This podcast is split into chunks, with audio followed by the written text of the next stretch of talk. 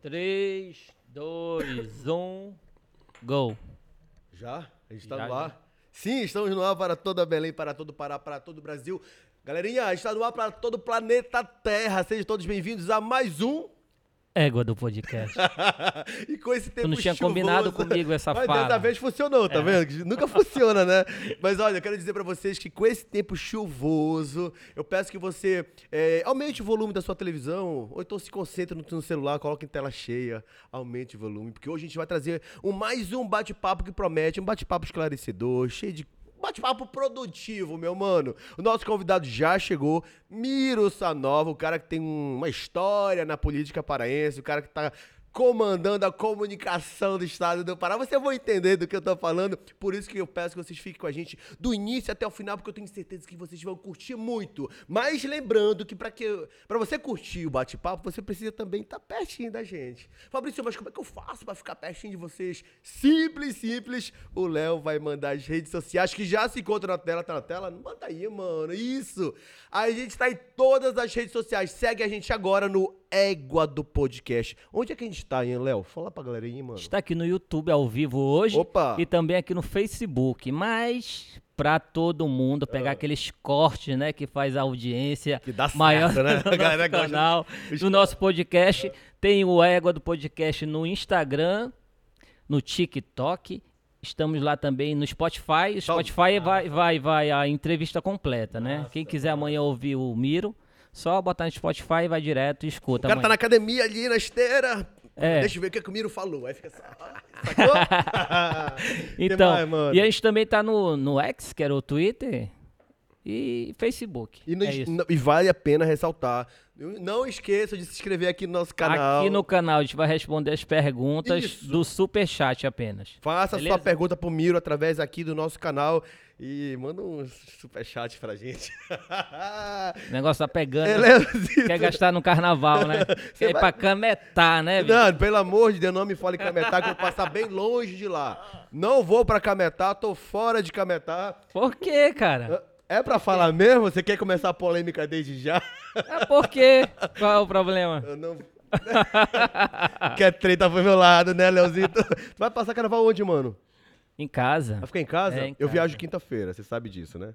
Pra Bahia, né? Vou pra Salvador. Mereço, é. mano. Não aguento mais olhar Quase pra tu não ia, né? Quase que eu não ia. Por quê? Porque nós estávamos quase fechados, tá? Com o carnaval de Cametá. Praticamente aí- fechado. Praticamente fechado. E aí eu falei, pô, então eu não vou pra Salvador. Vou curtir e trabalhar. E agora comprou a passagem mais cara, né, Fabrício? Vou curtir e curtir e Dividir quantas Cametá. vezes Deixa eu lá? terminar de falar agora, calma. Começou a falar. Vou curtir e trabalhar em Cametá. Quero ficar perto de vocês que acompanham aqui o nosso Ego do Podcast, mas infelizmente o prefeito de Cametá não fechou. Não finalizou o contrato e tá tudo certo. Vou pra Salvador, curtir com os amigos, o Léo vai ficar por aqui. Mas depois do carnaval a gente volta com o nosso Ego do Podcast, trazendo, claro, aqueles bate-papos que você já conhece, que faz toda a diferença aqui no- na cena, né, do- do- da comunicação do estado do Pará. Não é isso, Leozito? Na próxima sexta-feira, depois do carnaval, a gente tá de volta. É isso? Beleza, bora Vamos chamar logo- ele? Bora chamar ele, vamos lá. Bom, ele é, já tem uma história na política paraense, tá? O cara já foi vereador, já foi deputado estadual, bateu na trave pra deputado federal. Já tô sabendo que o cara quer. Mano, calma, a gente não vai falar agora porque tem muito bate-papo. O cara também tá à frente da comunicação da TV e Rádio Cultura do Estado do Pará. Com vocês, pra vocês, aqui no nosso Ego do Podcast. Miro Sanova! Cadê os aplausos, plateia? Ó! Miro, obrigado, meu mano, por ter aceitado nosso convite. Seja bem-vindo ao nosso Ego do Podcast. Que agradeço, obrigado Fabrício, obrigado Léo, todos que estão nos assistindo no Ega do Podcast. Antes de falar qualquer coisa, eu quero parabenizar vocês dois pelo grande trabalho. Obrigado. O podcast tem ecoado nos quatro cantos do estado do Pará. E fiquei muito feliz quando eu recebi o convite semana passada do Fabrício. Aham. E hoje a gente tá aqui pra bater esse papo descontraído e falar bastante, não é isso? É, não, mas você já tem história, mano. E quem tem história tem que vir contar aqui, caralho. Mas a gente, tá falando, a gente tá falando do bastidor aqui né, agora sobre o teu estilo, da tua barba. E agora o Thiago Araújo tá querendo pegar. Por Quem- quê? quem- Tu vai. Quem copiou quem? Olha, eu acho que ninguém copiou ninguém, mas eu já estou há mais tempo do que ele na barba, né? Mas o que que é? A barba, ela, ela- ela passa um ar de mais seriedade, é isso? Com você, como- porque você gosta, como é que é? Eu não usava barba até uns três anos atrás. Aí, no julho de 2020, se não estou enganado, 2021, eu inventei de deixar a barba crescer, eu fui aprovando, foi aprovando, ficou. Quem foi gostei. aprovando? Quem foi. A galera foi gostando. Ah, foi gostando. Muitos elogios. Fiquei com a barba e depois que eu fui comparar com barba e sem barba, eu prefiro ficar com Eu barba. acho, que, eu acho que passa um ar de mais seriedade mesmo. É a maquiagem do homem, né? Todo mundo fala isso. né? Todo mundo fala que quem usa barba depois nunca mais tira a barba. E é verdade agora? Eu tirei a minha hoje, ó. Ah, mas não- não chegou nesse nível. né? É, é porque É a- verdade, a, a é dele é toda ralada, mano. Eu tento, mas não fecha, né? Nessa época de tua barba não fecha. Aí tem que passar alguma coisa, né, pra É, crescer. e tem que ter um cuidado especial também, né? Não é só ter barba, não é isso? É, tem que ir no barbeiro de vez em quando pra dar um retoque, alinhar. Tem que ir no barbeiro. Mas tu autoriza o Thiago Araújo usar. Não patenteei, então está autorizado. Ei, Miro, você é vaidoso, mano? Não muito, não sou muito, não. A gente olha, tem a sensação que você é, mano. Não, não sou Não. não. Sou até um pouco relaxado. É mesmo, cara. Não tenho muita vaidade, muita coisa não. Sou um pouco relaxado com relação a isso. Aí a gente fala de vaidade, aí a gente olha pra você e vê que é um cara novo, um cara jovem, né? Começou uma carreira política jovem também. É, Você tem problema com idade? Não. Tem quantos anos? Eu tô com 42. Já, mano. A gente Ah, dava uns mano. 32, cara. Opa! Você é jovem, Não, mano. eu tô com 42, Fabrício. Entendi. Miro, quando eu falei que cê- no início do bate-papo que você tem uma história na política parense, é porque de fato tem. E é uma história que não vem de você.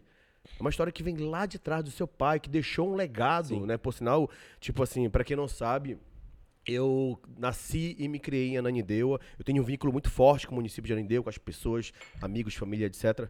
E, tipo assim, acompanhei uma boa parte do trabalho do teu pai. É, a minha mãe também chegou a ser, inclusive, é, ela se consultava com teu pai e tudo mais. E teu pai fez um trabalho muito bonito, né? Então, assim, é, se tratando de política, o Miro, ele foi. Ele foi. O teu pai foi referência total ou não? Você falou, não, pai, eu quis ser antes do meu pai, alguma coisa desse tipo. Qual é a tua relação com a política e com teu pai? Não, com certeza, Fabrício. Primeiramente, o papai foi um grande homem na Cidade Nova e Ananindeu. Deixou um legado, né? Grande. O Léo estava conversando aqui nos bastidores ainda há pouco. Você tem noção, o papai foi o primeiro médico de Ananindeua. O médico de residir, de trabalhar, de consultar, de fazer o procedimento cirúrgico, de estar cuidando da população. Aí depois foi ser vereador em Ananindeua também. E claro que vendo ele na política, eu me identifiquei com a política. E aquilo também fez acender em mim um desejo de ser político. Mas com certeza, Fabrício, Léo, todos que estão nos assistindo aqui no Ego do Podcast, o meu pai é minha referência política, por ter deixado esse legado. Eu sempre falo que o meu pai não deixou grandes heranças de bens, de patrimônio, de recursos financeiros, mas ele me deixou um legado de nome, de sobrenome, de família, de política, porque o meu pai faleceu em 2007. E até hoje, aonde eu vou, as pessoas lembram do Nonato Sanova. Interessante que sábado eu estive numa campanha da Cultura Rede de Comunicação, junto com a Emopa, que é a- os doadores Futebol Clube, que foi uma grande campanha dos dois de doação de sangue, e várias pessoas chegavam comigo, é, Gamiro, teu pai, Nonato Sanova, foi isso, aquilo, outro, para ver a referência que ele é até nos dias atuais. E por incrível que pareça, você acabou de falar da data, né? O ano, 2007, foi o ano que ele faleceu. Eu lembro como se fosse hoje que eu recebi a notícia que de fato parou a Nanindeu, assim, quando ele de fato faleceu. E, e parece que foi ontem isso, né? A partir daquele momento, quando foi que você decidiu, caramba, vou seguir o espaço do meu pai, eu quero também cuidar e trabalhar em prol do povo? Na realidade, é, a decisão de eu ser candidato em 2008 já tinha No ano sido... seguinte, do falecimento Isso, do seu pai. Mas isso já era uma decisão nossa, minha e do meu pai. já era, já então. era antes dele falecer. Já, já tinha conversado, preparado já, pra isso. já, Hum, já. entendi. Eu, eu sempre fui, Léo, muito parceiro do meu pai. Eu sempre falava pra todo mundo e passo isso pros meus filhos que você é meu amigo, você é meu melhor amigo, o papai tem que ser seu amigo e eu era o melhor amigo do meu pai. né? Então andava com ele desde muito jovem, sempre ou era pra campanha política, ou era pra ir pro consultório com ele, ou era pra ir pro futebol. Eu sempre fui muito agarrado com ele, mas sempre gostei muito da política. E um pouco antes dele falecer, já nos meados de 2007, início de 2007, nós decidimos na família que eu já iria ser o candidato da família. Seguiu o espaço do pai. Infelizmente, de uma forma muito repentina, ninguém imaginava que o meu pai tinha um aneurisma cerebral, nem ele, médico, nem ele imaginava, e foi uma morte muito repentina. Então não deu tempo dele estar comigo na campanha, mas antes já a decisão já estava tomada. E aí você se candidatou a vereador. Você acha que é, isso ajudou muito? Muito. Foi. Não tenho dúvida que todas as eleições que eu participei, as cinco que eu participei, todas, o nome Nonato Sanova foi importantíssimo. Muito forte, né? Todas. Mas a primeira, com certeza, em 2008, quando é, meu pai tinha acabado de falecer, a emoção do grupo, da sociedade de Ananindeua, com certeza, a primeira eleição de vereador, o nome Nonato Sanova foi fundamental para minha eleição. E como foi andar sem o teu pai? Difícil, Léo. É, É? Até hoje é difícil. É, eu, Não, porque ali tava muito próximo. né? É, É, muito, seguinte, né? e É. muito difícil porque, vamos dizer, 2007 para 2024. Até hoje, Sente falta. em diversos momentos eu sinto falta do meu pai, penso nele, sonho com ele. Então imagina logo depois da- do falecimento, não tenha dúvida que ele fez e faz uma falta muito grande. Eu falei agora há pouco que eu nasci, me criei em Ananindeua, tenho um vínculo muito forte com o município. Eu amo Ananindeua, eu amo morar em Ananindeua. E qual o teu vínculo com Ananindeua? Total, né? Eu também nasci e me criei em Ananindeua, né? Nossa vida toda foi em Ananindeua, minha família mora em Ananindeua, a gente mora em Ananindeua, né? Depois eu posso até falar um pouco, para vocês entenderem o que é o Sanova, né? O meu sobrenome remete a Ananindeua, a cidade nova. Por quê? Porque, para quem não sabe, eu não nasci Sanova, e nem o meu pai nasceu Sanova. Sanova foi a clínica que o meu pai fundou na Cidade Nova, que o nome era Sanova, Serviços de Assistência Médica da Cidade Nova. Na esquina da, da, da WE20. WE20, esquina com a SN17, Sim. que hoje é a Avenida Doutor Nato Sanova. Certo, certo. E em 1990, o meu pai se lançou deputado estadual. E como ele era conhecido, doutor Nonato da Sanova. Como o Manuel Pioneiro, era o Manuel do supermercado Pioneiro. Então, a Nanindeu tinha aquilo muito de interior, que era o, o Baratão, era o Sanova, era o Pioneiro. Então, o papai ficou o doutor Nonato da Sanova. E ficou. Então, como o Lula não é Lula, o Sarney não é Sarney, a Xuxa não é Xuxa, foram nomes que foram incorporados Entendi. que viraram apelidos, né? E foram incorporados. E eu, eu entrei na justiça, né? Por ser conhecido como Sanova. E hoje eu tenho o sobrenome Sanova. Os meus filhos têm sobrenome Sanova. Que bacana. Ficou até bom, cara. né? É, mas pra vocês É terem- diferente, né? pra Vende também. É, pra vocês entenderem que o meu vínculo com a Nanindeu e com a Cidade Nova é tão grande que até o meu nome vem da Cidade Nova. Tá registrado agora, É. né? Que bacana, cara. Aí você entrou como é, vereador do município de Ananindeua, né? Quando você foi eleito, chegou lá, foi exatamente como você imaginava? Foi. Não que Porque eu uma coisa é que eu- ter o seu pai, outra eu já coisa é você estar lá. conhecia um pouco do sistema da política, Hum. né? Porque às vezes a pessoa chega como vereador e pensa que pode fazer muita coisa. Então, por isso. E na realidade, como qualquer cargo, tem as suas limitações. Mas como eu já tinha vivenciado ah, o mandato do meu pai, então eu já sabia mais ou menos como funcionava e também não fiquei tão frustrado, porque eu já sabia das minhas possibilidades de ação e as minhas limitações enquanto mandatário na vereança de Ananindeua.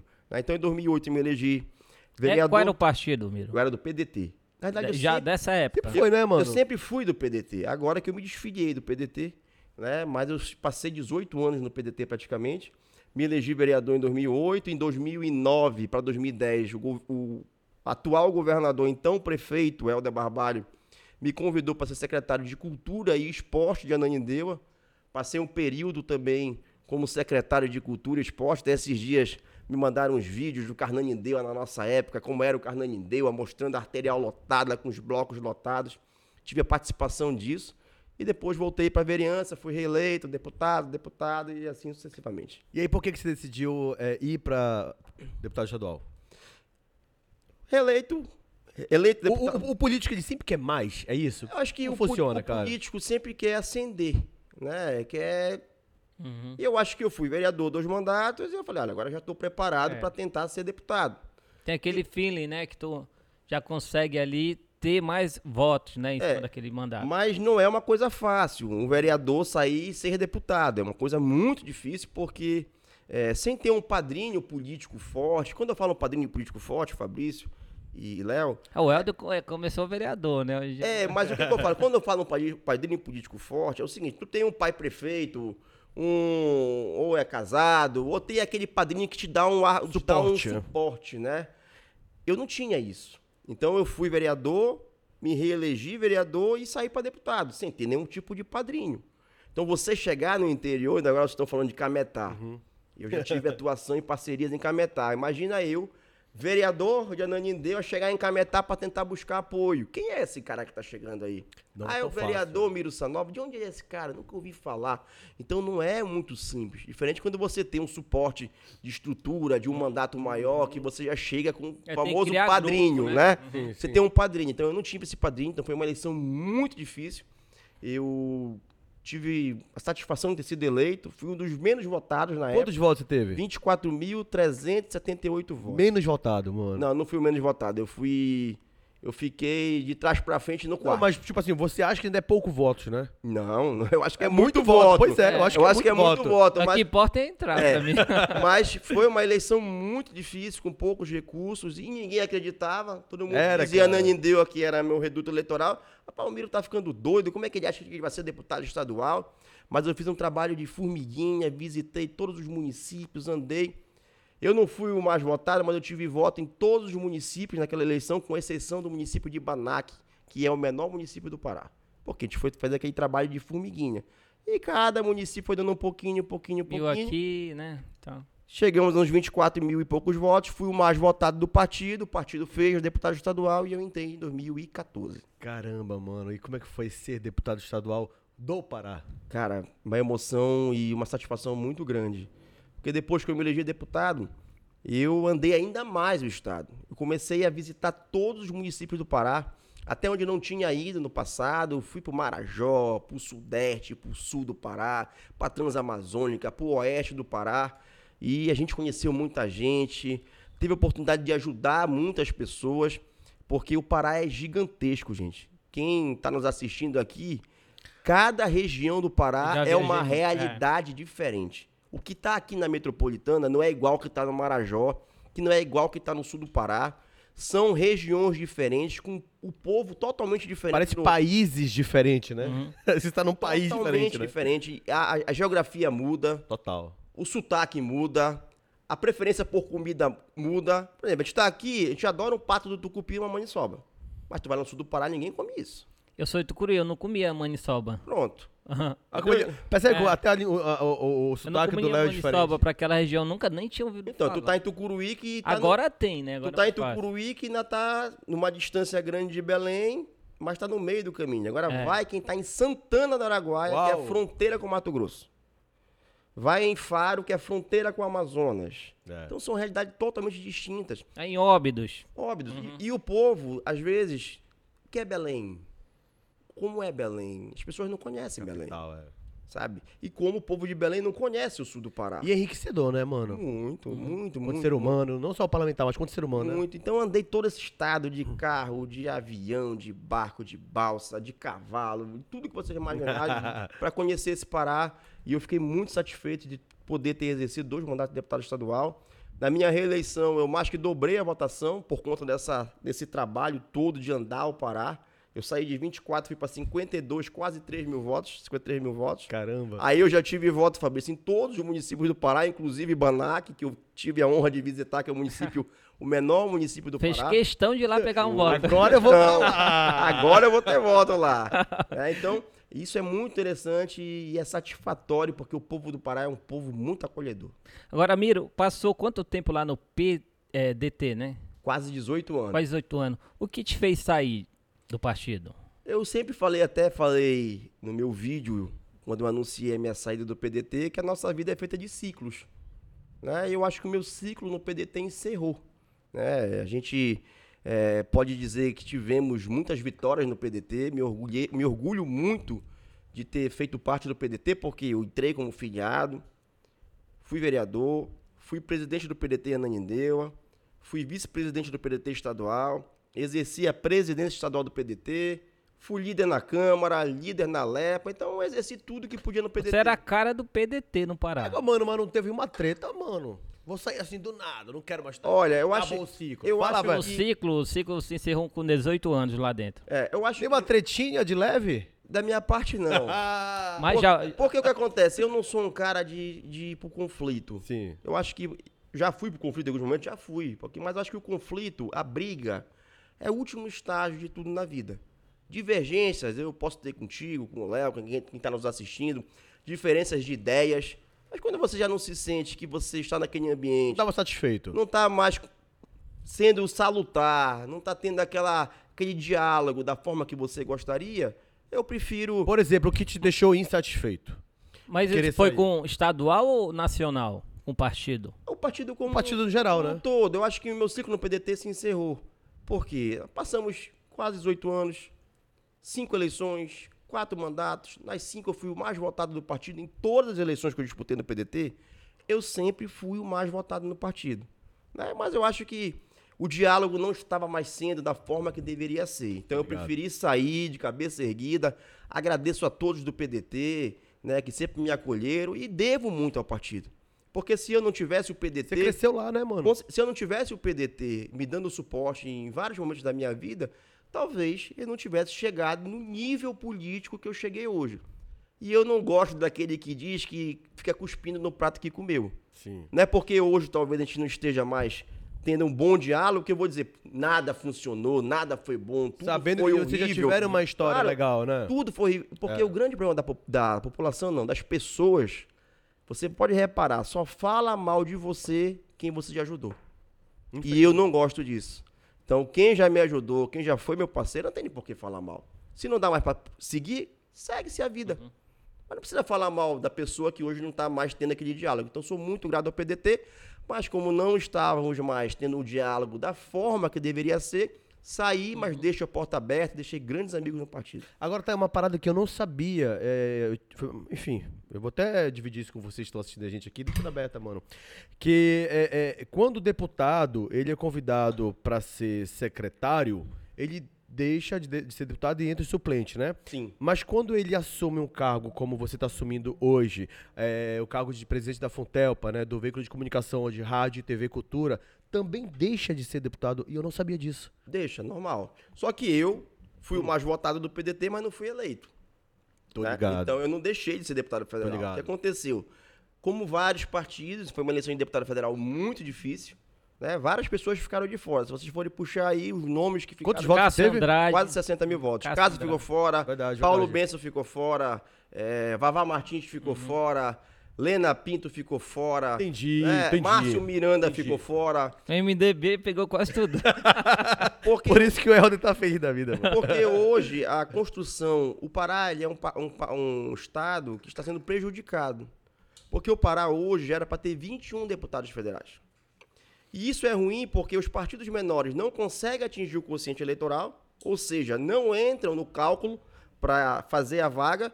E é ruim também porque são menos quatro deputados que estão na Câmara Federal, dialogando, brigando, que são deputados federais que têm emendas que poderiam estar mandando para o Pará que não estão mandando. Então, hoje, a questão eleitoral, para fazer deputado federal, é bem Que complicado. loucura isso, mano. E aí você não, não tá como deputado estadual, mas aí assumiu um Federal. cargo é, estadual, federal, vereador, mas aí você assumiu um cargo também que é de extrema responsabilidade, que é assumir né, a presidência da, da TV e Rádio Cultura do Estado do Pará, que eu acho, mano, que trampo maravilhoso. É porque eu nasci e me criei no meio da, da produção audiovisual e eu acho muito do caralho. Como é pra você ter entrado. Como foi pra você ter entrado num, num veículo de comunicação, num trabalho desse? Uma parada que de repente não tinha muito a ver com o teu trabalho. É um né, outro mano? Que universo. Era outro nicho, mano. Mais ou menos, né? Porque a minha formação é em comunicação social. Sim. A minha primeira formação, eu sou formado em publicidade e propaganda.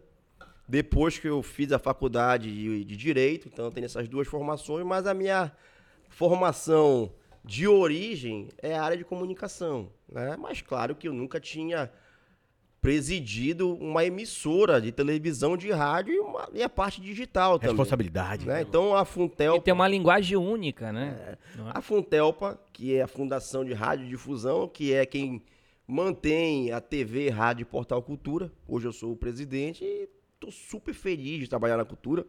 Ali nós temos profissionais da mais alta qualidade, né? fazendo a comunicação pública, levando cultura, esporte, entretenimento, educação, tanto na rádio, quanto no digital, quanto na televisão. Estou vivenciando novamente o grande ápice da TV Cultura eh, do ano, que é o Parazão. né, que pra nós é o grande produto da emissora. transmitindo, né? A, a exclusividade da TV Cultura. Massa. Então, só pra vocês terem noção, depois eu vou mandar pra vocês aqui Uhum. os níveis de audiência. A cultura tava domingo no repasse cinco vezes acima do segundo colocado na audiência. né? Então, vivendo o grande momento do Parazão, peguei, entrei ano passado já na metade do Parazão, mas vivenciei. Mas estou adorando trabalhar, as pessoas, os nossos amigos, os nossos colaboradores. Só faltou sair um gol no repá, né, cara? Ainda bem que não saiu contra o Remo, que eu fiquei nervoso. eu tava ali pens- morrendo de vergonha, nosso- no- morrendo de medo do nosso narrador gritar gol do Pai Sandu. Ainda bem que foi 0x0. Eu sabia que você não era tão, tão perfeitinho É. assim, não. Mas ainda bem que a torcida fez bonito, viu? Os times não fizeram, mas a, a- a torcida tanto do Remo quanto do Pai Sandu. E o que foi, o que foi, o que foi mais bacana, assim, de entrar é, e, e tomar conta desse, desse empreendimento gigantesco que é, a- que é a cultura? É, um dia desse eu, eu fui. Estava na cultura e recebi a visita do Ney Messias, que foi ex-presidente. Quando ele chegou lá, que não é o novo prédio da cultura, que as pessoas ainda pensam às vezes que é no Almirante Barroso, mas a cultura agora é lá na Pariqui. Eu achava que era lá. É na lá no Pariquis, Almirante Barroso a gente tem um estúdio esquerdo. e tem a antena, mas hoje a sede é da cultura é na Pariquis. Sim. E ele entrou lá e falou, poxa, Miro, que saudade disso aqui. Isso aqui é um barato. E é um barato. Porque, claro, que nós temos a função de gestor público, aquele ali é uma instituição pública, né? É um órgão, órgão público. Mas tu tá dentro de uma televisão, cara. Tu tá dentro de uma rádio. O negócio tava conversando aqui sobre o meu programa de rádio, nos bastidores aqui. Então, que eu já fiz na Raulan, já fiz na Mega Cidade na Cidade Nova, e hoje eu tô na cultura. É um barato, cara, trabalhar com televisão, com rádio, com digital, de estar no estúdio, acompanhar o jornal, acompanhar o programa de rádio, ver a programação, dar o seu palpite, que eu falo, gente, eu não sou jornalista, sou publicitário, então eu tô aqui para divulgar a cultura, mas também sou ouvinte e telespectador da cultura. Então eu também dou meu palpite, e eu acho que nesses quase nove meses que eu estou lá, a gente avançou um bocado, manteve o que estava dando certo, aperfeiçoou algumas coisas que eram necessárias Ajustes, né? né? E acho que nosso nível de qualidade está dentro do padrão do Pará e até do Brasil. Que- Quem acompanha, vamos dar aqui o grande exemplo, que Tá. todo mundo assiste, Ah. que é o Parazão. Que é o Transmiss- carro-chefe. Nossa Aham. transmissão do Parazão, vocês podem ver que não deixa a desejar para nenhuma transmissão de nenhuma outra emissora a nível nacional. Daí não é só o Parazão. Nossos programas, nós temos programas do Pará que estão na grade nacional da TV Brasil. Ah, é, cara? Temos, É temos tem o do, do, do, Disco- Ah, o Discotoca. Espíndola É, falou disso, não foi? Aham. Nós temos o Discotoca e nós temos o Cozinha Amazônia, que é um programa de culinária da TV Cultura, que é a TV Brasil, que transmite para o Brasil todo. Veio aqui identificar os, os programas que eram de qualidades e interessantes e eles passam na grade nacional da TV Brasil. Que maravilha, cara. E quando vai pra grade nacional, qual é o, o diferencial assim pra, pra emissora?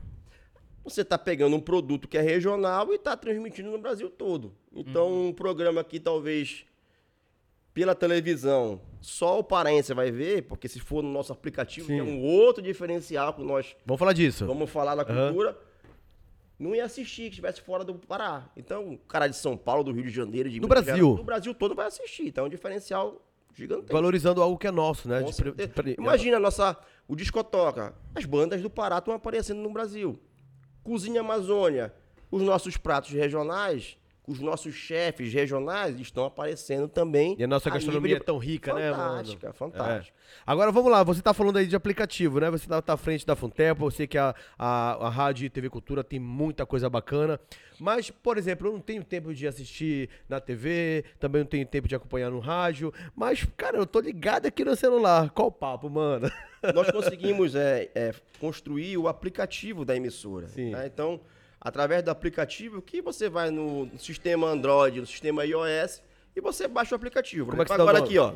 Jornal da Aqui, ó. Cultura. Levanta aqui, mais ó. aí, levanta mais, Opa. mais. Ó, Aí. vai começar o Jornal da Cultura. Qualidade incrível, mano. Ó. Ó. Então hoje, Você tá mentindo, mano. A qualidade é boa. hoje, ma- padrão cultura de qualidade. Cara, por isso que eu tô brincando. Mas é um diferencial. E como é que coloca lá o aplicativo? Só escreve como? Cultura, rede de comunicação. Cultura Rede de Comunicação. Baixa o aplicativo e fica por dentro de tudo que tá acontecendo. Você vai assistir a TV, vai ouvir o rádio e assistir também o estúdio da rádio. E programação lá tem tudo. Tudo. Massa. Galerinha, então, já sai, bora baixar o aplicativo Hoje aí. são quantos programas regionais, mais ou menos? A grade? Cabeça, Léo. É muito. É muita coisa. Nós temos, por exemplo, nós temos o único programa de auditório da região norte hoje. Qual é o nome dele? Qual o nome? Conex- É o Misturado. O que é que rola lá no misturado? Misturado rola entrevista e banda. Uhum. E plateia. A gente grava o programa Misturado nas usinas da paz. Que Então o teatro da Bacana. Usina da Paz é o estúdio do Misturado. Então lá vai a banda que toca, vai a plateia que às vezes é um colégio, às vezes é uma faculdade, às vezes é um centro da terceira idade, vai entrevistado. Então nós temos um programa de culinária, programa de esporte, programa de política, nós temos o Sem Censura, gente. O Sem Censura, É o pra Sem vocês terem Censura, claro. noção, é o programa mais antigo no ar.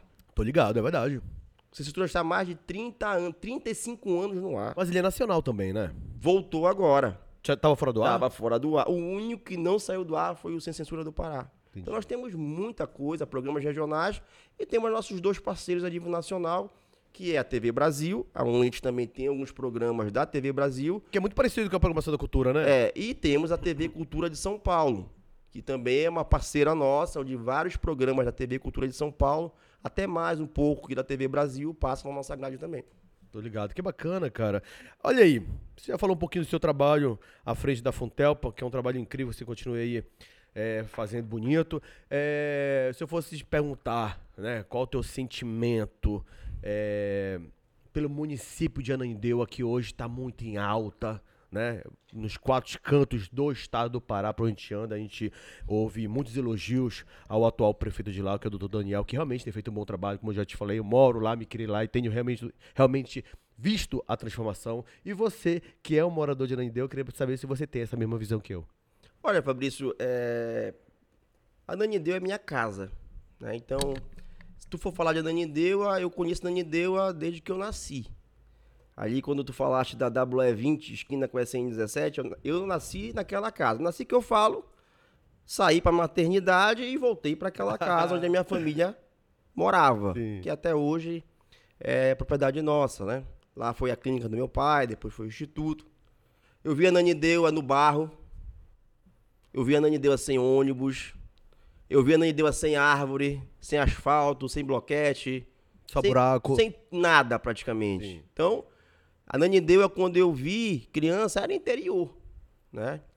E de lá pra cá, a Nanindeua foi evoluindo, é natural isso. A Nanindeua é um município que está colada com Belém e natural que o crescimento populacional iria chegar a Ananindeua como Belém é uma cidade que é cercada por rio, por áreas ambientais e a população foi sendo empurrada para BR.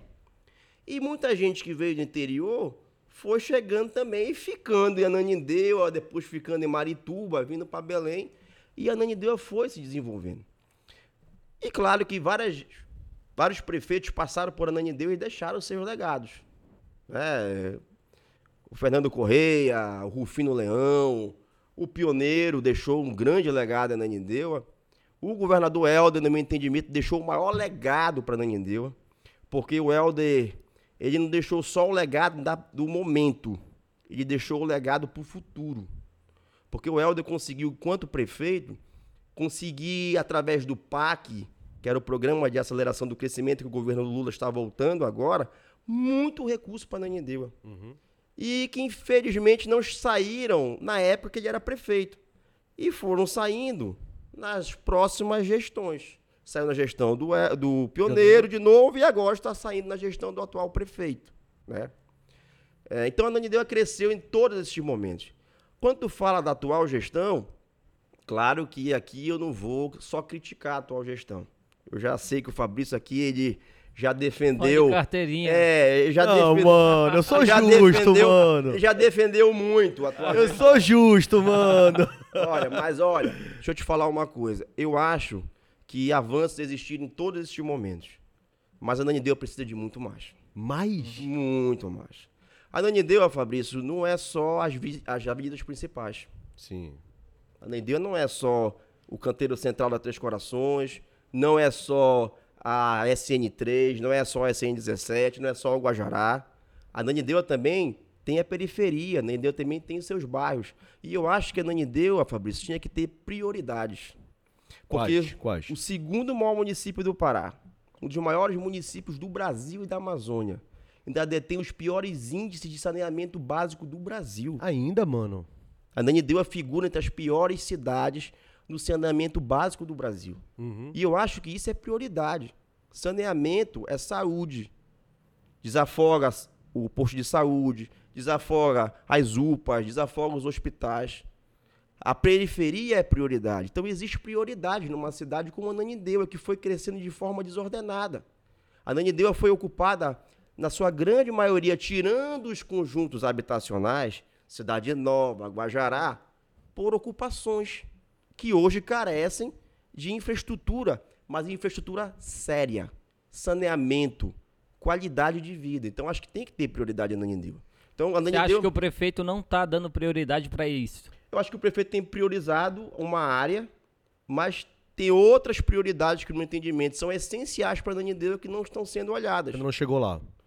Saúde de Ananindeua. Existe muita reclamação na saúde de Ananindeua hoje. Muita reclamação, sabe? Então, a avenida principal não condiz com a periferia, não condiz com as ruas que estão precisando daquela intervenção. Então, eu entendo, Fabrício, que é da Cidade Nova, e realmente na Cidade Nova ele passa, às vezes, por uma grande avenida, mas ele precisa estudar ainda mais a fundo. É, porque quando eu falo assim, é, que a Ananindeua hoje tá com uma nova cara, respeito muito, ob- obviamente, seu posicionamento. Eu acho que, de fato, o Pioneiro tem um legado que merece respeito. Helder Barbalho também tem um, tem um legado que também merece respeito. Embora eu acho que o Helder Barbalho não foi o melhor prefeito de Ananindeua, eu acho que ele deixou muito a desejar. Inclusive, eu acho que ele, como governador, ele tá muito melhor, tanto que ele tá aí. Eu acho que os índices de aprovação dizem, di- dizem isso, mas como prefeito de Ananindeua, eu não acho que o Helder foi um bom prefeito. É, agora, o Daniel chegou, não sou amigo do Daniel. Né? Eu não sou amigo do Daniel. Ele veio aqui com a gente, a gente conversou e tal. Mas eu realmente vi essa transformação, não só nessa área, tá? Vou te dar um exemplo. Eu tava com uns amigos de Fortaleza duas semanas atrás. Aí a gente fala, pô, mano, o que é que tem aqui? Eu falei, pô, tem muita coisa, mano. Eu adoro apresentar na Indeu, a cidade nova, às pessoas. Vou na Praça da Bíblia, que é um ambiente extremamente familiar. Você pode comer, brincar à vontade com, sua- com a sua família. Falei, mas vamos lá na Orla. E eu fui na Orla na inauguração, a convite do doutor Daniel, que estava- esteve aqui com a gente, foi na semana da, da inauguração, eu fui lá rápido e tal, mas eu não tinha ido depois. Aí quando eu fui, eu entrei por umas ruas que se fosse alguns anos atrás, eu nem entraria. Mas aí, deixa eu fazer uma pergunta. Mato pra um lado, Tu mato sabes- pro outro. O que, o que precisa, acho que precisa ser justo, Sim. Fabrício. A gente precisa identificar o que, que está acontecendo na Nanindeua e como está acontecendo na Nanindeua. Uhum.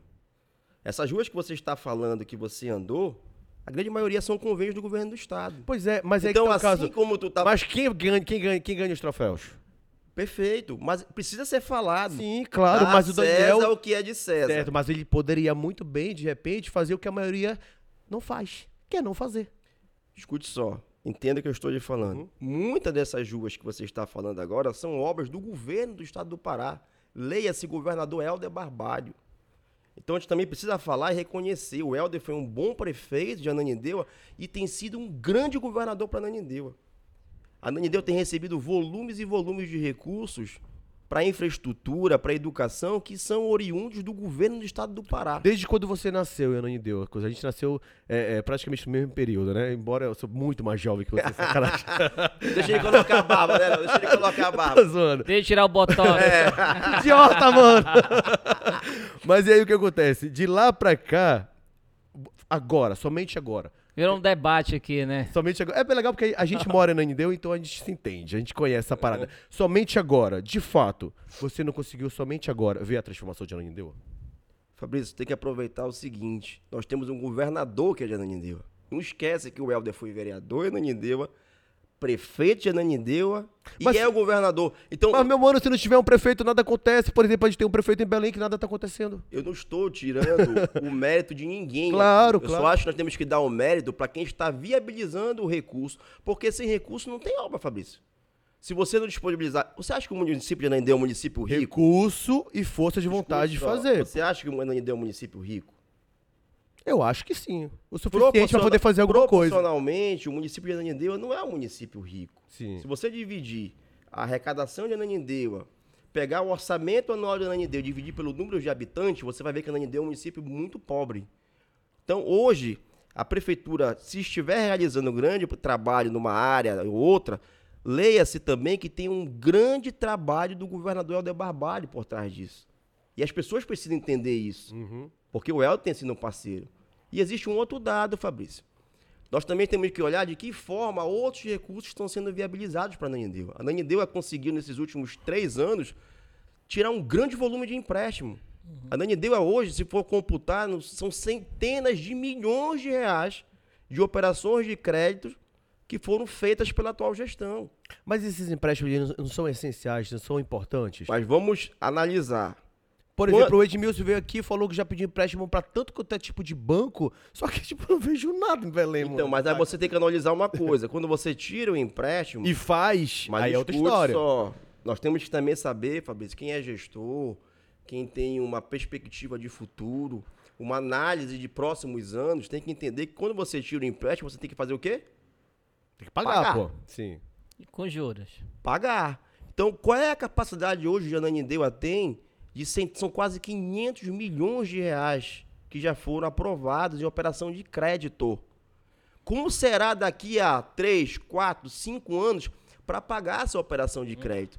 São meio bilhão de reais de operação de crédito. Então, como eu falo, aqui nós temos que avaliar o presente, mas o futuro também. Eu Como vai entendo ser a que é atual importante. gestão, a futura gestão para pagar esses empréstimos? Eu entendo. Biro, você é pré-candidato a prefeito de Ananindeua? Sou pré-candidato. Qual partido? Eu fui, hoje estou sem partido, né? Como eu falei, ainda há pouco saí do PDT. Não, é que falou que tinha saído, mas não tinha falado se tinha entrado. No- Não, não, não ingressei em nenhum partido. Tenho, Mas já tem um. tenho alguns convites que foram feitos para mim, inclusive. Olha, é porque. Como é? PT? Tá, vou perguntar pra ele. Perguntaram aqui que falaram que você veio como candidato a. A- a- Eu fui, eu ia entrar nesse, PT. eu já ia entrar nesse detalhe aqui. Eu fui convidado pelo senador Beto Faro, É, que é o presidente estadual do PT, do Partido dos Trabalhadores no Pará. E aí? Eu fui convidado por ele, nós estamos dialogando, mas ainda não fechei a questão da filiação, mas existe uma possibilidade sim de ir estar afiliado ao PT. Mas Tá você seria. né? Tá respondido. Sim. Calma aí, mas você seria o candidato do Helder em Ananindeua? Olha, deixa eu falar uma coisa pra vocês. Eu tenho um líder político. Quem tá? Hoje o líder político do nosso grupo político no Pará chama-se Helder Barbalho. é? Sim. né? Então, ser pré-candidato é uma decisão minha, pode ser uma decisão do PT, mas a construção de qualquer nível de candidatura, claro que passa por um diálogo com o governo, com o governador, com essa aliança. né? Eu sou muito, é, muito consciente disso, que todos nós temos que temos um grupo, nós temos um líder. E hoje o líder desse grupo político que tem transformado o estado do Pará não só a nível estadual, a nível nacional, mas a nível internacional, chama-se Helder Zalu Barbalho. E como é pra você saber que vai é, disputar umas eleições com o atual prefeito de Arendeu, o Daniel, que tá com índice de aprovação muito alto lá na cidade, cara? Cara, o Daniel, como eu falo pra vocês, é, hoje ele tá numa situação confortável. Por quê? O único político que tem hoje que não tem uma relação com o Daniel Ananindeu sou eu.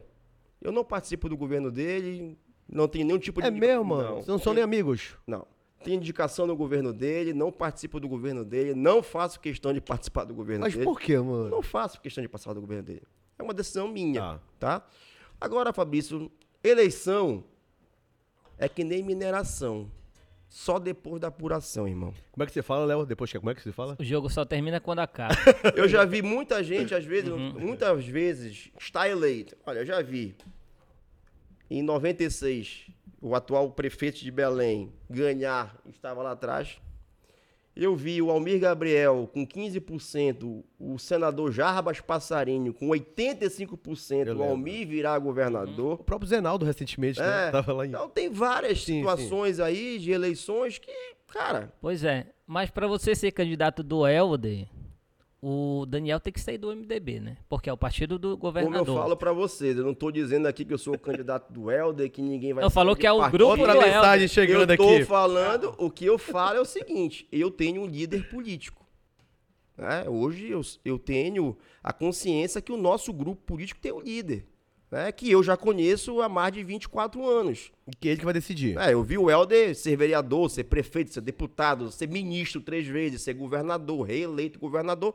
Então o Helder tem conseguido hoje, gente, ter uma construção política que eu nunca tinha visto no estado do Pará. Eu nunca tinha visto um governador ser reeleito em primeiro turno no Pará. e sendo o mais votado do Brasil. Então o Helder hoje tem uma construção a nível de Pará, tem uma entrada em Brasília que poucos políticos da região norte e nordeste têm, tem hoje um respaldo e um diálogo internacional que poucos políticos brasileiros têm. Então o Helder é um cara muito inteligente, é um jovem que a gente foi, evolu foi evoluindo na política junto. Eu vi o Helder crescer politicamente, tive a honra, como falar para vocês, de ser secretário dele, Ananindeua, de hoje se auxiliar também com o status de secretário no governo do estado do Pará. Então eu devo sim essa lealdade, essa participação ao governador. Eu acho que na época, quando agora, quando o, o Helder conseguiu trazer né, os políticos de tudo quanto é tipo de partido pro lado dele, eu disse, cara, tá foda demais, mano. Porque antigamente era uma guerra, era uma briga entre partidos. E aí, quando o Helder fez isso, eu falei, acabou a política do estado do Pará, mano. Tá tudo certo agora. Eu não, eu acho que ele conseguiu. Mas eu, eu vejo isso por um lado muito positivo. Claro, pô, o O Helder conseguiu com isso. mas como é que se constrói isso, Fabrício, Léo? É no diálogo. O Helder tem um diálogo. O Helder olha no olho, o Helder responde o, o, o, é o né? prefeito, responde o vereador, responde o deputado, a liderança, conversa, senta, atende, diz sim quando tem que dizer sim, diz não quando não pode dizer o sim. E é assim que se faz a política. E a política, gente, se faz com lealdade. Política se faz com lealdade. Como eu falei lá no início do partido, você tem que respeitar, olhar no olho, não cuspir no prato que comeu, reconhecer quem lhe ajudou. E se hoje você não pode estar caminhando mais com aquela pessoa que lhe ajudou, respeite, trate bem, agradeça, siga, mas sempre tenha lealdade. Eu acho que isso é muito importante na política. E aí, cara, você como pré-candidato a prefeito de Ananindeua, minha terrinha, Pelo PT. a mensagem chegou aqui. Sacanagem, tô brincando. E aí eu sei Não, que não você... tá certo o PT, tá? Estou no diálogo. Uma mensagem que chegou pra Existe mim uma aqui. grande possibilidade. Você como É, pré-candidato... Existem duas grandes possibilidades. Quais? O Helder te apoiar e tu ir pro PT. Pode existir as duas possibilidades, pensou, né? mas vamos esperar as coisas acontecerem. Mas nenhuma nem outra existe hoje de fato e concreto. Tá. Aí você como pré-candidato a prefeito de Ananindeua, você tem um legado na política em Ananindeua, conhece na palma da mão, né? Qual seria o teu diferencial nessa campanha, cara? Eu acho, Fabrício, que tocar nos, nos problemas, como eu falei, essenciais de Ananindeua. É, Ananindeua, uma cidade grande, que tem que ser tratada como cidade grande e olhar de fato para os seus problemas. Emiro, exemplo, olha, eu vou, vou te te fazer falar- um convite, tá? Ah. Qualquer dia desse. Você vai me levar em Ananindeua pra me mostrar esses problemas. Bora. Porque eu quero encontrar, mano. É sério. Não, Bora. gente, eu não tô fazendo campanha pra ninguém. é Porque eu, Mas eu ando parece que tá, né? Não, Bora, mano! Fabrício, deixa eu falar uma coisa de pra ti. caralho. É porque eu acho a Ananindeua, eu, eu andando pra Ananindeua do Vamos lado andar de no dentro, distrito um do lado de pouquinho? fora. Bora andar na Águas Lindas? Por exemplo, eu fui agora recentemente no distrito, pelaquela área de dentro do canal, que inclusive eu coloquei no aplicativo, e eu me surpreendi, tá tudo asfaltado. Eu falei, que maneiro, velho. eu Então, te falo. eu quero que você me mostre esses Como problemas, eu mano. Pra você, a Nanindeua tem Sim. problemas, tá?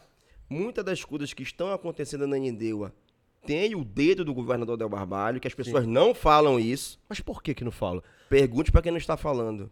Entendi. Eu estou falando. Tá. Mas tem muita coisa que tem o dedo do governador que as pessoas não reconhecem. Uhum. E as pessoas precisam entender o quanto o Helder tem sido importante para o município que ele mora.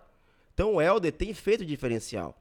Não tô te dizendo que só coisa Tô ligado, tem em Ananindeua, mas existem problemas emblemáticos em Ananindeua que tem que ser tratado como prioridade, Fabrício. Fabrício, vamos lá. Léo, como é que é um município que tem o pior, um dos piores índices de saneamento básico do Brasil? A gente saneamento faz básico é só asfaltar uma rua, né? Não é só Não, asfaltar mano, mas olha, quando ele fala em sane- saneamento básico, eu lembro que alguns anos atrás, inclusive na gestão do Helder, na gestão do Pioneiros ante- anteriores, mais uma vez eu bato na tecla aqui, tá? Bota na aberta. Eu não tô puxando sardinha pra ninguém real, não tô sendo pago, não sei em quem eu vou votar, de repente o Miro me mostra uma nova cara e eu acabo dizendo, não, mano, eu vou votar em você porque eu acredito no seu trampo. A realidade é essa, tá? Tô bem imparcial mesmo, tô em cima do muro. Tô dando apenas a minha visão dentro de uma pessoa que realmente conhece o município de Ananindeua. Mora lá, se criou lá. É, eu lembro que alguns anos atrás, aquelas, a WE20 lá da clínica, a 21, a 19, mano, chovia, a gente não dava, Mas, mano. Fabrício, Três, quatro horas depois, tu tinha que andar. Hoje eu não vejo mais Fabrício, isso, mano. Fabrício. Hoje eu não vejo mais isso. Aquele, a- próxima chuva que tiver, eu vou passar, te pegar no braço e a gente vai andar na Cidade Nova. Ali na Praça da Bíblia, ali no canal, ali, na- ali na, na rua principal ali da, da, da Baixada ali do, do modelo, é a mesma situação. Inclusive, eles fizeram um trabalho ali muito legal de, de, de tubulação e tudo mais. Ou seja, deu uma nova cara e acabou com tudo isso. Tô falando só o meu ponto de A vista. próxima eu vou te convidar, tu e o Léo, pra te dar uma volta na próxima chuvada. De canoa Ah, ou tô de carro? falando nada, eu moro pra Belém. Mas vai ser de, vai ser de canoa ou de Já tô carro? com Não problema. sei, vamos, vamos de carro. Eu já tô com Bora problema aqui em Belém, não quero ir passa. pra lá. Bora aí de carro, Mas se falando assim que, de fato, eu fico muito feliz que eu vejo, de fato, a mudança em Ananindeua.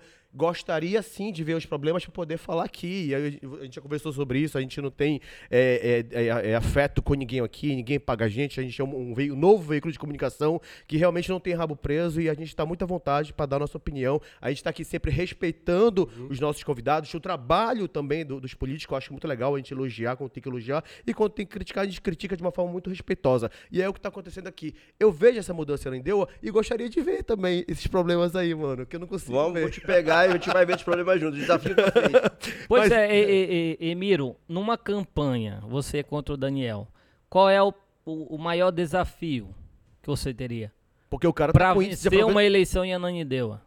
Olha, deixa eu falar uma coisa pra vocês. Primeiro que ele tá com a máquina administrativa na mão. Ajuda, Em né? toda reeleição, você tem uma prefeitura na mão. Você tem funcionários, você tem o poder de mandar limpar uma rua, o poder de, se tiver um problema, fazer. Você tem uma artilharia é, é, na rua, que a artilharia que eu falo, povo na rua, você tem artilharia digital. Né?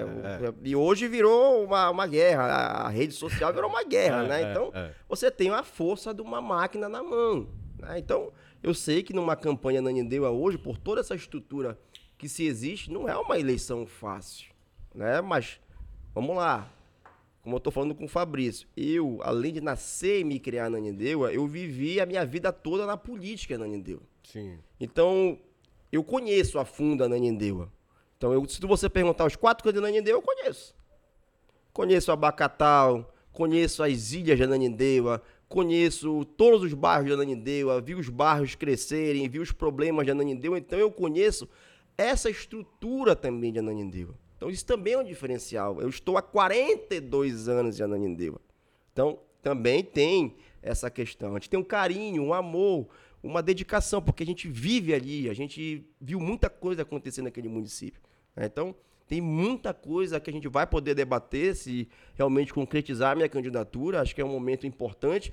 Eu acho que a política e o debate é salutar para a sociedade, porque se não tiver uma discussão da cidade, alguns problemas ficam para trás. Às vezes é o adversário que aponta o que pode ser feito, porque quem é aliado às vezes não fala o que está errado, mas o adversário ou a oposição aponta o que está errado. Então tem muita coisa que ainda pode ser feita na Endeu assim. Problemas sérios, estruturais, precisam ser olhados com carinho e dedicação no município. E como é que surgiu esse convite, cara, pra você ser o pré-candidato a prefeito de Ananindeua?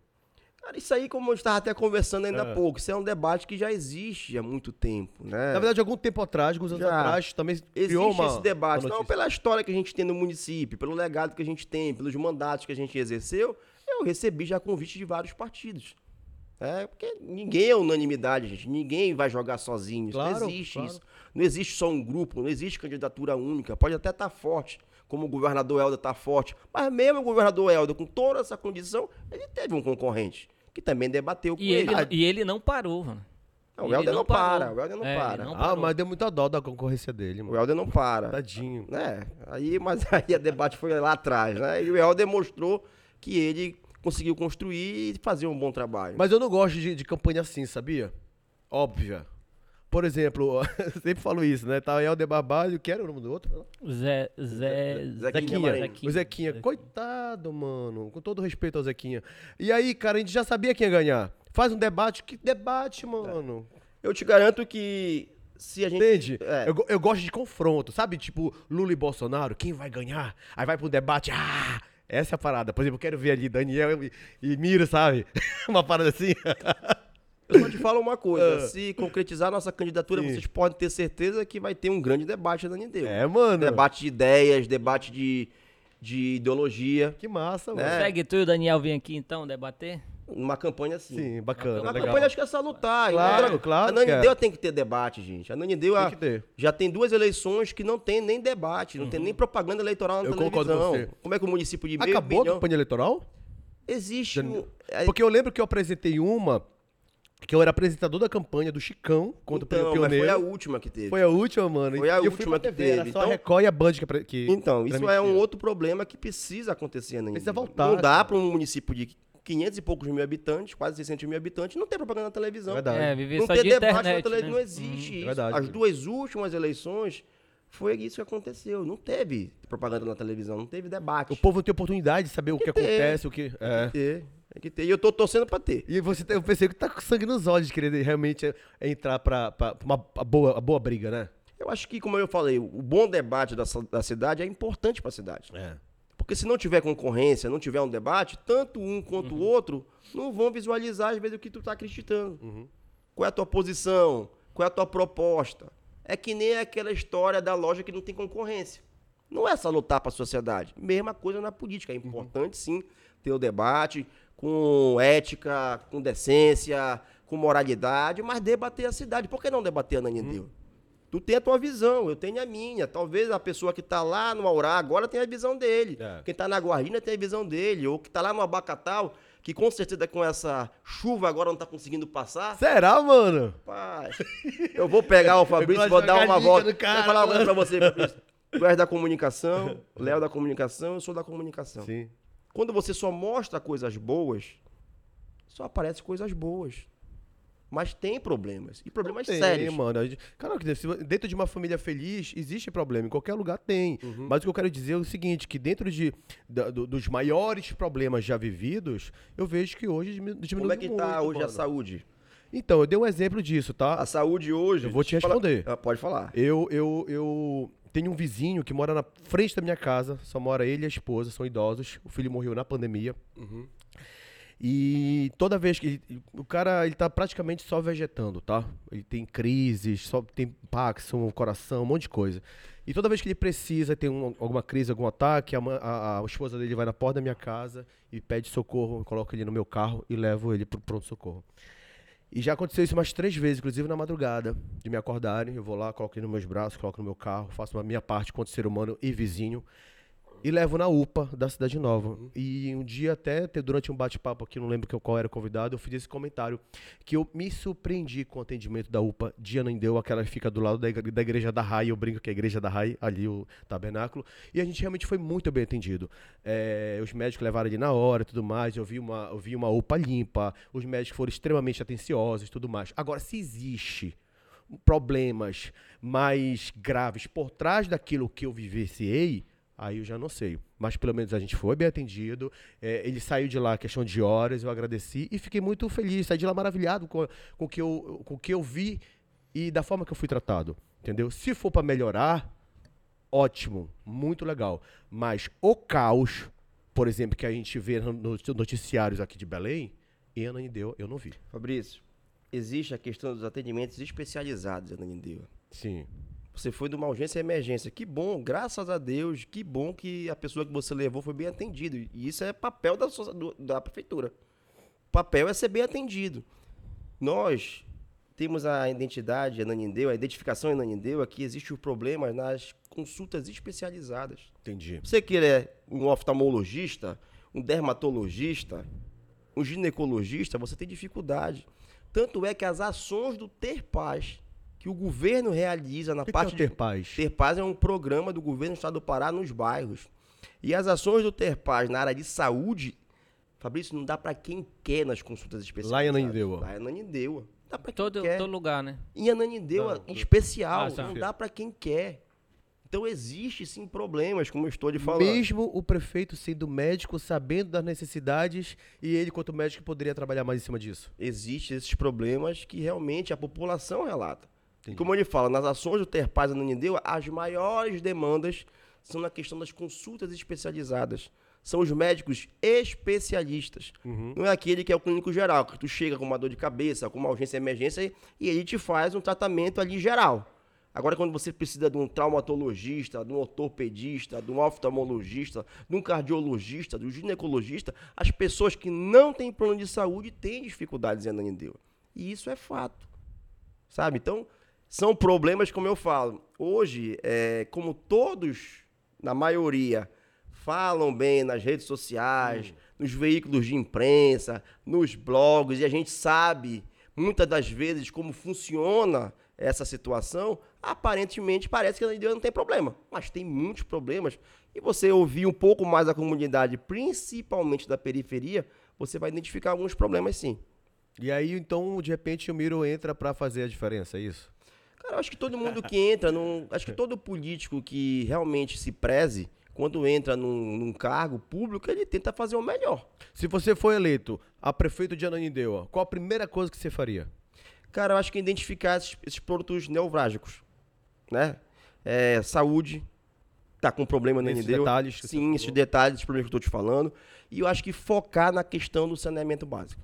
Não dá para os municípios como Ananindeua ainda figurarem como os piores municípios na questão de saneamento básico. Esses dados uhum. você viu da onde? É, todo ano saem esses dados. Se você for pesquisar, joga aí, a Nani deu saneamento básico. Pode jogar no Google aí, vai aparecer. Pode é. jogar no Google que vai aparecer. A Nani deu saneamento básico. Uhum. Então, existem prioridades. Por exemplo, a Orla, eu ainda... Todo mundo Você fala, gostou, mano? Todo mundo fala da Orla. Você né? gostou? Já foi todo lá? Mundo, já. Você gostou? Todo mundo fala da Orla. A Orla, bacana, como todo mundo está falando, mas será que realmente a Orla era a grande prioridade nesse momento? Eu acho que necessariamente, claro, todo mundo quer ver o Rio, acho que toda cidade tem que ter uma grande orla, bacana. Mas será que nesse momento, por tudo isso que eu falei de Ananindeua, alguns problemas de saúde, problemas de saneamento básico, pessoas ainda com necessidade de ter um tratamento de esgoto, que é saúde, será que realmente nesse momento era a grande prioridade? É uma avaliação que a gente tem que fazer.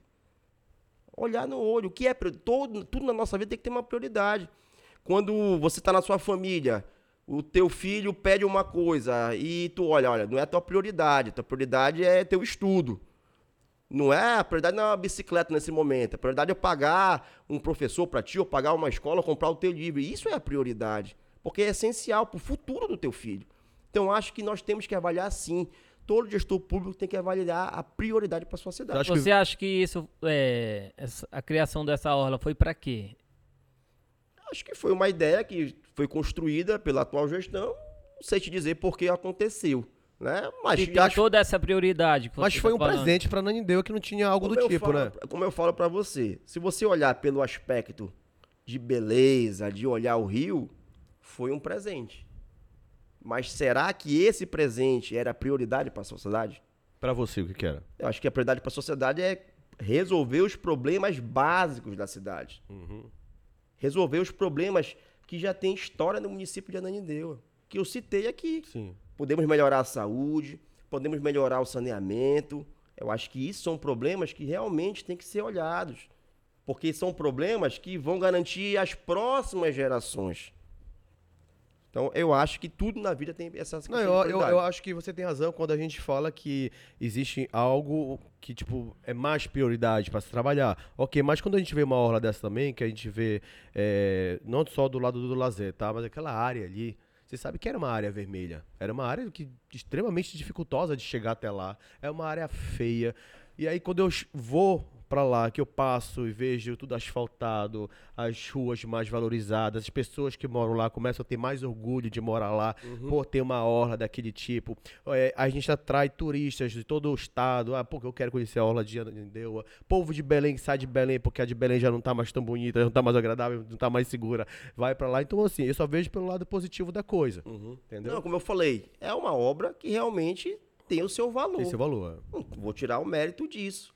Mas, como eu falo, existe prioridades. No meu entendimento, existem prioridades maiores neste momento para Nanindeua do que talvez aquela urbanização naquele local. E a área, o entorno, como tu mesmo está falando, sim. não esquece que foi uma parceria e o recurso do governo do estado, que nós tivemos a oportunidade de estar lá com o governador inaugurando. Santa Fé, a Avenida Amitas Pinheiro, tudo recurso e obra do governo do estado.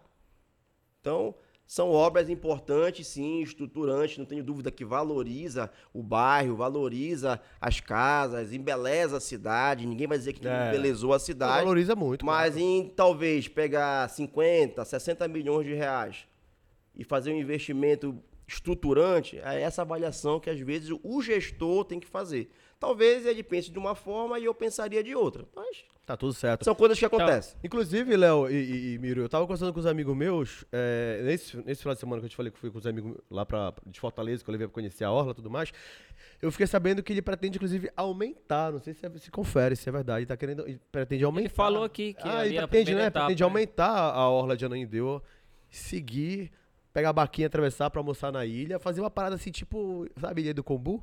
Eu achei do caralho. Lá já tem alguns restaurantes Já tem, naquela né? região, É. né? nas ilhas de Ananindeua, que ali faz divisa entre Ananindeua, Oteiro, Coraci, Tapanã. Então tem diversos restaurantes ali que já fazem esse serviço assim. É, é, Miro, hoje você que já tem uma história aí, né? como Já foi vereador, deputado estadual, está sempre ligado com os maiores líderes da política paraense e tal. Você se sente preparado, mano, pra comandar o município que você nasceu e se criou? Cara, eu acho que 100%. hoje, com 42 anos de idade, né, é, tive a oportunidade de ter é, uma vida política que eu posso dizer que não é de ontem, né? Não é de hoje, quer dizer, já vem de, de um bom tempo. Eu tô nessa vida pública aí há algumas, quase duas décadas. Você nasceu na política, né? Quase duas décadas. Então hoje eu já tenho uma experiência, tenho um conhecimento de vida. Né? Talvez se eu fosse prefeito de um município como Ananindeu há 10 anos atrás, meu pensamento fosse Era um. Mas hoje, depois de 42 anos de idade, vereador, deputado, secretário, né? vivenciando político, conhecendo o Estado. Mais maduro, né, Mais mano? maduro, a gente pensa de outra forma. Então acho que hoje eu já tenho uma experiência para exercer um cargo, sim, de executivo. Tá. Aí saindo de Ananindeua, pô, onde é que a gente tá agora? Belém. Você tá em Belém. Belém. Qual a tua visão sobre a atual política de Belém, cara? A política? É, a tua visão. A Tá em- cidade ou a política? A cidade é a política. As duas coisas. A política tá bem embolada, Uma né? coisa tá relacionada com a outra. A política tá bem embolada, Tá, não né? tá, mano? Muita gente dizendo que é candidato, né? E todo mundo falando que é candidato, todo mundo batendo na gestão, Uhum. né? E tá animado aqui em Belém, Alô. Tem né? nenhum spoiler aí pra gente, não? Tem, mano, alguma, alguma exclusiva pra nós? Tem É. coisa boa aí. Homem ou mulher? Eu acho que homem. Olha, pois Ah. é, já falaram, já falaram que, tipo assim, a Hanna. a- eu acho que a Hanna falou isso em algum, algum lugar, não foi? Que ela é candidata do, do, do Helder. São Não, re- não ouvi falar. Não? Não. Na verdade, são Não. muitos nomes, realmente, mas Quatro. agora vamos falar de gestão.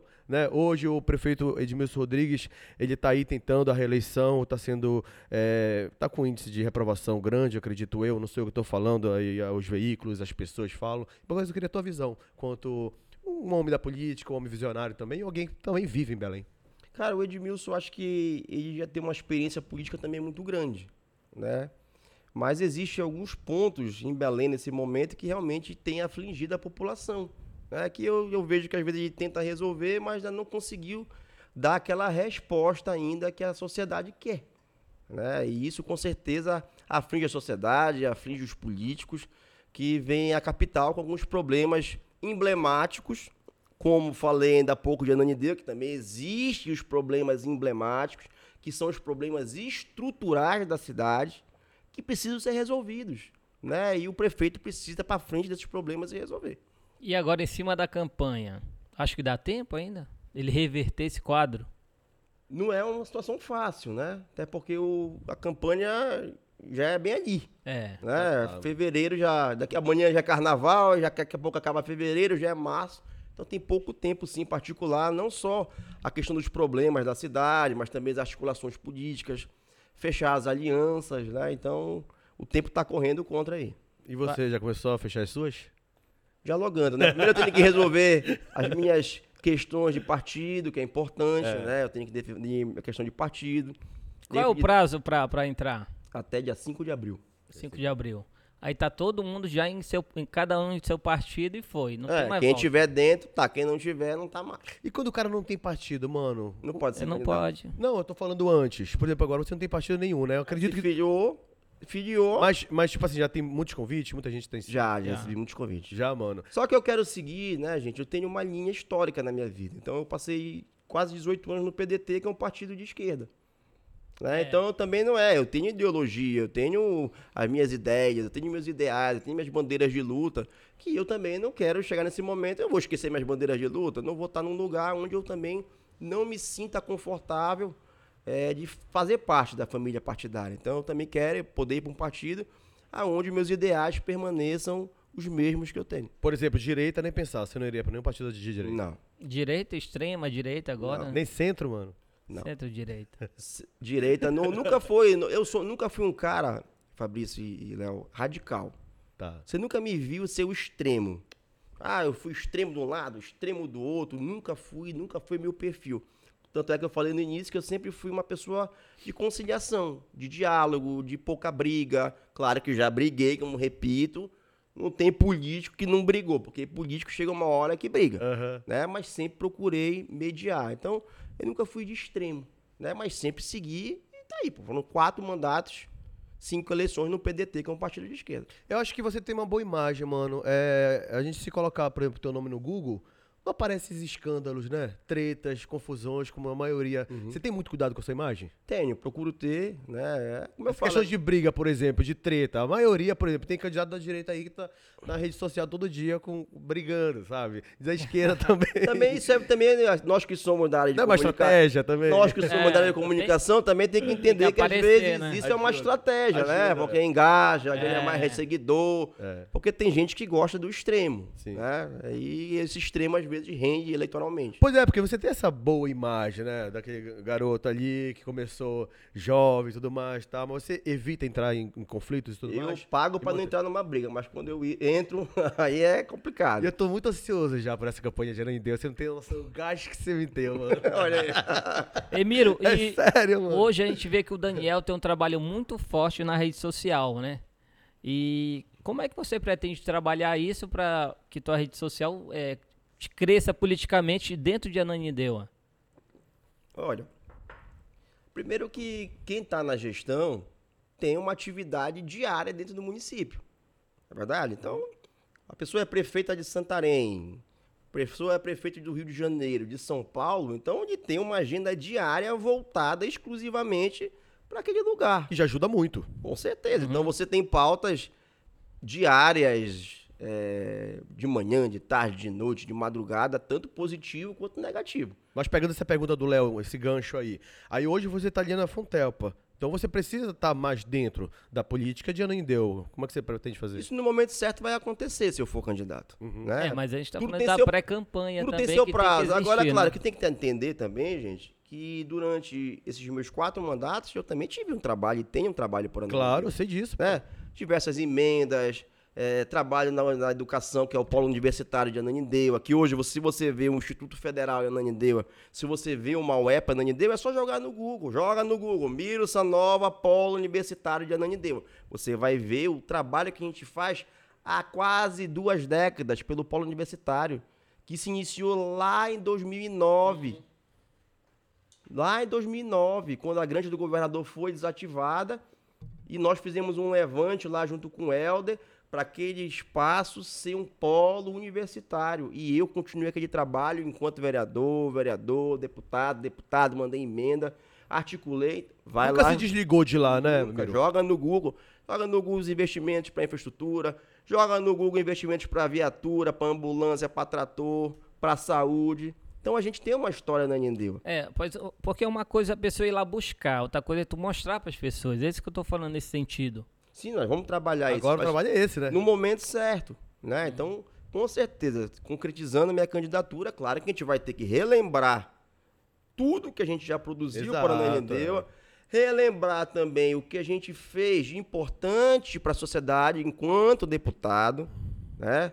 Porque uma das metas Isso, nossas é. também, se concretizar uma candidatura e eu conseguir, com a bênção de Deus, um dia ser prefeito, é transformar a Ananindeua também numa cidade amiga das pessoas com deficiência que foi um trabalho que eu exerci enquanto deputado estadual forte.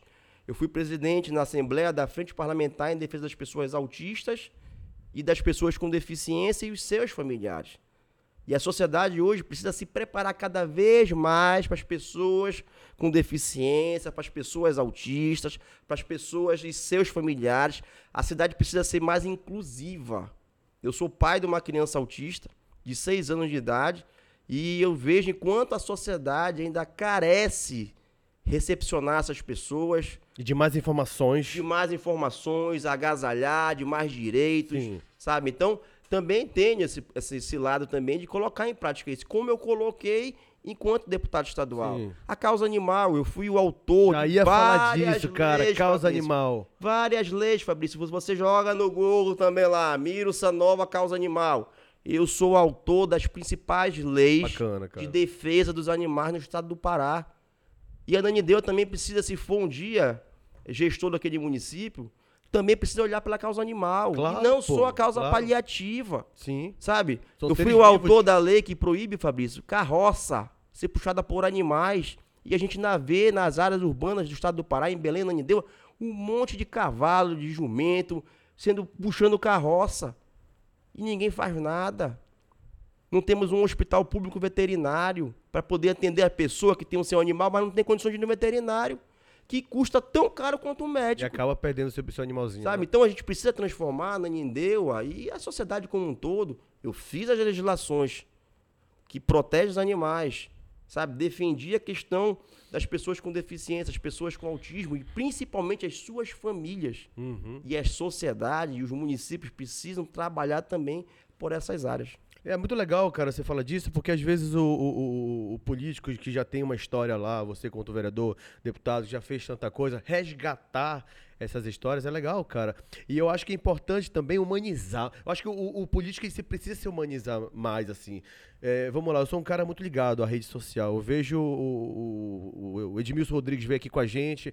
Ele, o bate-papo, o Edmilson fala muito bem, e eu percebi que eles usaram poucos cortes. Falei, pô, poderia ter aproveitado mais, sabe? O, o Edmilson tá com índice de, de, de, de reprovação muito grande, mas eu não vejo o Edmilson pegar o celular e falar com o povo, e falar com o povo, agradecer, explicar. Eu acho que é, é- se humanizar mais. É igual, tipo, o Helder. O Helder deu um show de comunicação, sabe? O próprio Daniel seguiu uma linha do Helder também nessa parada. O povo até já. Teve gente que diz que ele imita o Helder, não foi? Alguém comentou isso aqui com a gente. Ah, o Zeca Pirão. Comentou. Ah, o Daniel imita o Helder, pô.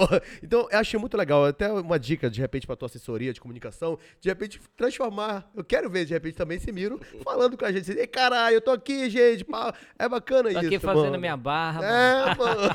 De vez em quando rola, não é muito, Mas é não legal, é muito o meu perfil, mas de vez em quando rola. Mas é legal, a gente quer estar bem próximo mais do, do, do político, do parlamentar, né, não, Leozito? É, às vezes não- também não é muito do perfil do, do cara, né? Você é tímido, mano? daí- Você é tímido pra rede social? Não muito. Aham. Às vezes eu, eu sou um pouco comedido, né? Mas tímido não digo que eu não sou, não. Mas tem algumas coisas que eu não topo fazer. Às vezes a assessoria cobra, eu não, eu não vou fazer, não me sinto bem, e aí vai. Mas eu não sou também tão travado assim, não, viu? Entendi. Eu só sei que eu tô curtindo muito esse bate-papo aqui, porque já gerou altos cortes. Que, meu Deus, obrigado, Miro Sanova, por você ter vindo com a gente hoje aqui. Mas olha, se você for realmente é, candidato a prefeito de Anendeu, eu a partir de agora com certeza já tô te seguindo no Instagram, eu faço questão de te acompanhar passo a passo, eu gosto de ver o desempenho, o crescimento dos políticos, eu acho que você de fato é um forte candidato para Anendeu a disputar com o Daniel, que também é muito forte. Eita, eleição boa vai ser essa de Anendeu. Muda teu título pra Ásia. Bora ver se tu, Muda. tu vem também, né, filho? Porque, porra, bater na trave e não vem. muda, muda teu título pra lá, mano. Eu nem sei também. onde é que tá meu título. Joga na internet, Bora, É joga morei- no Google, joga já- no Google. Eu já morei lá, eu não, não lembro se eu voto aqui ou lá. Ah, deixa de onda, É, mano. já E tu morei lá. onde semana Para. passada? Lá pro, pro coqueiro. Ah, então tá voltando lá. É lá, é lá então. É, então tá em casa. Tá Ah, todo mundo em casa. mano. Então tu já estás convidado pra dar o, o rolê lá também pra gente. Vamos, vamos. Bora. Eu vou dizer, mandar um zap pro Miro. Bora dar um rolê pra essa de novo. Eu quero que você me aponte os defeitos da, de Se Ananindeu. tiver assim meio nublado, bora, Fabrício. Olha, quer pegar com chuva.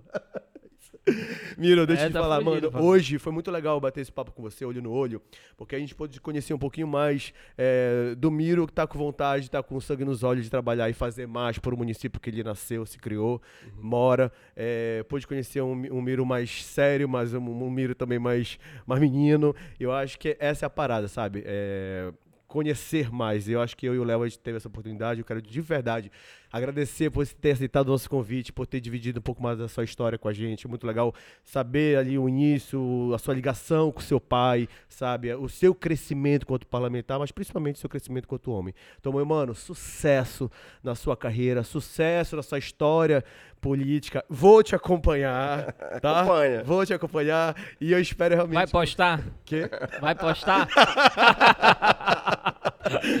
Quer saber se ele vai postar, né, Miro? Mas postar o quê, mano? Postar... Os que vocês não vão caminhar junto. Vamos, tu vai também, pô. Você vai com a gente Ô, também. tão fugindo. Vamos. Eu não falei nada aqui. E vamos tomar um tacacá lá na Orla de Ananindeu.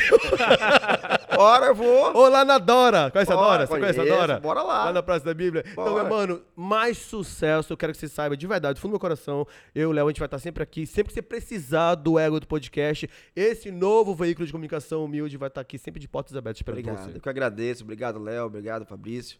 Obrigado que tá nos assistindo aí também no Ego do Podcast. Parabéns pelo trabalho. Obrigado, mano. né? Vocês têm feito um Obrigado. podcast de- descontraído, mais de bate-papo sério, né? Alfinetando também, cutucando, porque é importante também do comunicador é saber tirar do entrevistado, de quem tá batendo papo, a informação que é necessária. Tá ligado. Né? Mas eu também sei como é um pouquinho, né? Então, vocês estão de parabéns. Muito obrigado pela, pela entrevista. E qualquer coisa, disposição sempre. Tá, a gente se encontra aqui no debate, né? Meu mano, mais sucesso e qualquer coisa já sabe, é só mandar um zap que a gente tá junto. Fechou. Tá bom? Valeu. Um Tchauzinho abraço pra e vocês Valeu. até o próximo Ego do Podcast. Tchau, valeu. Tchau, gente.